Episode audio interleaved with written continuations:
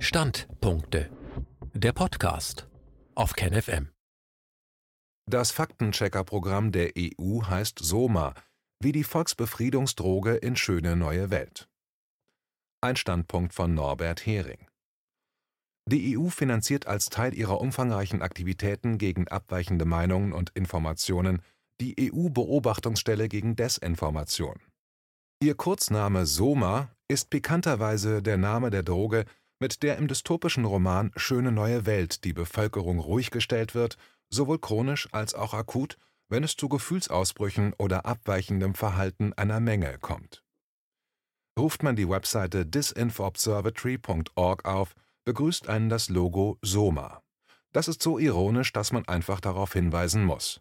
Wenn es versehentlich wäre, zeugte es schon von einem beträchtlichen Maß an Ignoranz, ist Schöne neue Welt doch einer der einflussreichsten Romane des 20. Jahrhunderts. Wenn es absichtsvoll geschah, zeugte es von einem gerüttelt Maß an Zynismus, ist Soma doch ein zentrales Element der Bevölkerungskontrolle und Steuerung in einer totalitären Gesellschaft durch wohlmeinende diktatorische Technokraten. Wikipedia schreibt über den Roman Schöne neue Welt und Soma, Auszug, Schöne neue Welt, englisch Brave New World, ist ein 1932 erschienener dystopischer Roman von Aldous Huxley, der eine Gesellschaft in der Zukunft im Jahre 2540 nach Christi beschreibt, in der Stabilität, Frieden und Freiheit gewährleistet scheinen. Allen Kasten gemeinsam ist die Konditionierung auf eine permanente Befriedigung durch Konsum, Sex und die Droge Soma, die den Mitgliedern dieser Gesellschaft das Bedürfnis zum kritischen Denken und Hinterfragen ihrer Weltordnung nimmt. Die Regierung jener Welt bilden Kontrolleure, Alpha-Plus-Menschen, die von der Bevölkerung wie Idole verehrt werden. Um größere Gefühlsschwankungen zu vermeiden, die zu negativen Verstimmungen führen können, nehmen die Menschen regelmäßig Soma ein, eine Droge, die stimmungsaufhellend und anregend wirkt und auch als Aphrodisiakum verwendet wird. Ende des Auszugs. Unter dem Soma-Logo wird man informiert, dass es Zeit sei zu handeln und aufgefordert, sich dem European Observatory Against Disinformation anzuschließen und dadurch Zugang zu mächtigen Instrumenten der Medienbeobachtung zu bekommen. Die Langform von SOMA kann das kaum sein. Scrollt man weiter nach unten, trifft man auf ein Video mit dem Titel Social Observatory for Disinformation and Social Media Analysis. SOMA drängt sich zwar nicht auf als Abkürzung, aber man kann die Buchstaben immerhin darin finden. Ganz klar wird nicht, was dieses Social Observatory Against Disinformation and Social Media Analysis ist. Man wird immer nur aufgefordert, dem Verein, dem European Observatory Against Disinformation, beizutreten, und nur über dieses wird geredet. War EOD nicht cool genug und man hat so lange gebastelt, bis man eine Langform von SOMA hatte? Jedenfalls ist SOMA oder EOD, ich nenne es mal so, das Mutterschiff der Faktenchecker. Von der EU finanziert, vernetzt und unterstützt das Programm obrigkeitstreue Faktenchecker mit den jeweils passenden, bereits ausformulierten Narrativen zu allem Möglichen. Man zählt 60 Faktenchecker-Organisationen als Mitglieder. Außerdem wendet IOD sich an Medienhäuser, Social-Media-Innovatoren, Forscher und politische Entscheider. Es gibt zum Beispiel ganz viel zu Covid-19, darunter ein Dossier zu, Zitat, drei gemeinsame Stränge, die die Anti-Lockdown-Proteste in Europa verbinden. Zitat Ende. Wenn man annimmt, dass sich unsere Medien und Faktenchecker für ihre vielen Berichte zu dem Thema in letzter Zeit hier bedient haben, dann wundert man sich nicht mehr über deren lausige Faktenbasis. Geboten wird ein Narrativ, belegt nur ganz dünn mit dem einen oder anderen Pressebericht oder einer Behauptung eines Offiziellen. Einer der Stränge ist, dass die Demonstranten zwar in der Regel friedlich seien, die Demos aber oft von Krawallmachern und Rechtsextremen genutzt würden, um Krawall zu machen und Parolen loszuwerden. Das ist ein Problem, das sehr viele Protestdemos aller Art haben. Irgendwie wird das aber als spezifisches Rechtsaußenproblem der Anti-Lockdown-Protestierenden intoniert.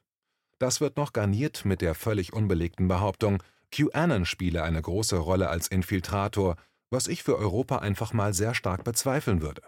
Kann ich nicht beweisen, aber die Beweislast liegt eigentlich auf Seiten derer, die so etwas Steiles behaupten. Ein erster Link führt nur zu einem Reuters-Faktencheck, der zeigt, dass Covid-19 keine Erfindung ist. Eine Gruppe namens Pagella Politica habe mit anderen Mitgliedern des Soma-Netzwerks eine gemeinsame Recherche zu den Protesten durchgeführt. Man erfährt nirgends, wer diese Mitglieder des Soma-Netzwerks sind, Es gibt, soweit ich sehen kann, auch keinen Link auf die Analyse. Man soll mit dem dünnen Brei an Behauptungen zufrieden sein, den man dargeboten bekommt. Die Medien- und Faktenchecker-Community ist das offenbar, wenn man das Ergebnis zum Maßstab nimmt. Dazu sei nachzulesen mein im Schriftbeitrag verlinkter Artikel Die Anti-Journalisten von Korrektiv und ihre sonderbaren Methoden des Faktenchecks. Ein Auszug. Zitat. Journalisten mit Berufsethos verstehen sich als vierte Gewalt, die den Mächtigen auf die Finger schaut. Anti-Journalisten verstehen sich als Alliierte der Mächtigen, die dafür sorgen, dass diese ihre Botschaften möglichst unhinterfragt und konkurrenzlos ans Volk bringen können. Bei Korrektiv arbeiten Anti-Journalisten. Korrektiv hat schon einige verdienstvolle investigative Geschichten veröffentlicht, auch viele Faktenchecks sind in Ordnung. Es gibt viele Beispiele, da zeigt Korrektiv zum Beispiel, dass in einem Video die Aussage gar nicht getan wurde, aus der jemand in den sozialen Medien einen Skandal macht. Oder sie zeigen, dass es in einem ganz anderen Zusammenhang und mit anderer Bedeutung gesagt wurde. Aber ihre wahren Farben zeigen Antijournalisten, wenn es schwierig wird, wenn es darum geht, bestimmte unerwünschte Interpretationen von Fakten oder Meinungen zu diskreditieren, weil sie im Netz eine große Verbreitung finden. Das wäre nicht schlimm, wenn es nur darum ginge, einer extremen Sichtweise oder Interpretation eine andere entgegenzusetzen. Aber was Korrektiv macht, hat eine ganz andere, finstere Qualität. Die Betreiber von sozialen Medienplattformen, insbesondere Facebook, stehen unter Druck der Regierenden, kritische Meinungen und alternative Fakten zu unterdrücken. Korrektiv lässt sich von Facebook dafür bezahlen, unerwünschte Beiträge mit einem Negativstempel zu versehen.